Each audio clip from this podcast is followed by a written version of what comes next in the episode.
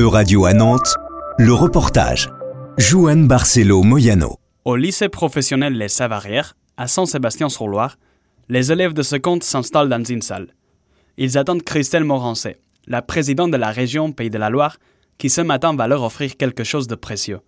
Ce n'est pas une remise de diplôme, ça se passera plutôt en juin, mais une remise d'ordinateur. L'acte symbolise la deuxième année de l'opération Mon ordi au lycée. Comme aux Savarières, cette rentrée, près de 50 000 jeunes ont reçu un ordinateur portable. La région le fournit à tous les lycéens entrant en classe de seconde et première année de CAP.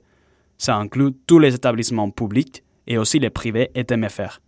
Malo, élève de la filière plastique du lycée, a reçu l'ordinateur l'année dernière. Eh ben, J'en avais déjà eu un et euh, bah, j'ai pu l'utiliser pendant quasi un an et bah, ça fonctionne très bien, on peut faire plein de choses. Il y a euh, plein d'outils qui sont déjà intégrés euh, dans l'ordinateur pour faire les textes, les diaporamas, etc. Donc il est bien équipé. L'opération ordinateur est l'un des investissements phares de la région pour la rentrée. Nous écoutons la présidente Christelle Morancet. C'est un outil de travail, un outil pédagogique et puis un outil également euh, d'orientation parce qu'on retrouve sur cet ordinateur tous les outils que la région a pu déployer euh, pour accompagner les jeunes ou accompagner les familles dans le choix d'orientation. Puis c'est un, outil aussi euh, culture générale pour pouvoir s'enrichir, découvrir des choses. L'ordinateur sera à chaque élève pour le reste de son parcours. Selon les données du ministère de l'Éducation, en 2021, 18% des collégiens et lycéens français disposaient d'un ordinateur portable c'est plus de double qu'en 2016.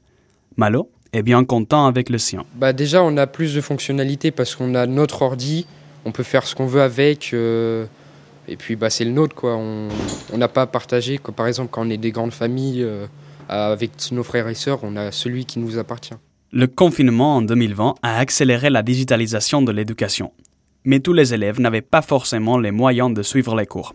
Christelle Morancet. Alors déjà, c'est l'équité de l'ensemble des, jeunes dans la région, que ce soit les établissements publics ou privés, et quels que soient euh, les revenus des, parents, parce que trop généralement, quelques euros près, les familles n'ont pas le droit, euh, n'ont jamais le droit à rien. Donc moi, je voudrais vraiment cette équité sur euh, l'ensemble de, de nos établissements. L'Union européenne mise aussi sur l'évolution numérique de l'éducation. Avec un plan d'action pour 2027, elle veut soutenir la connectivité dans les écoles, créer une plateforme pour les échanges de contenus éducatifs, ou encore donner des outils d'auto-évaluation aux profs. C'est une ambition pour redessiner le futur de l'éducation, vers lequel le lycée Les Savarières a déjà fait un petit pas. C'était un reportage de radio à Nantes, à retrouver sur euradio.fr.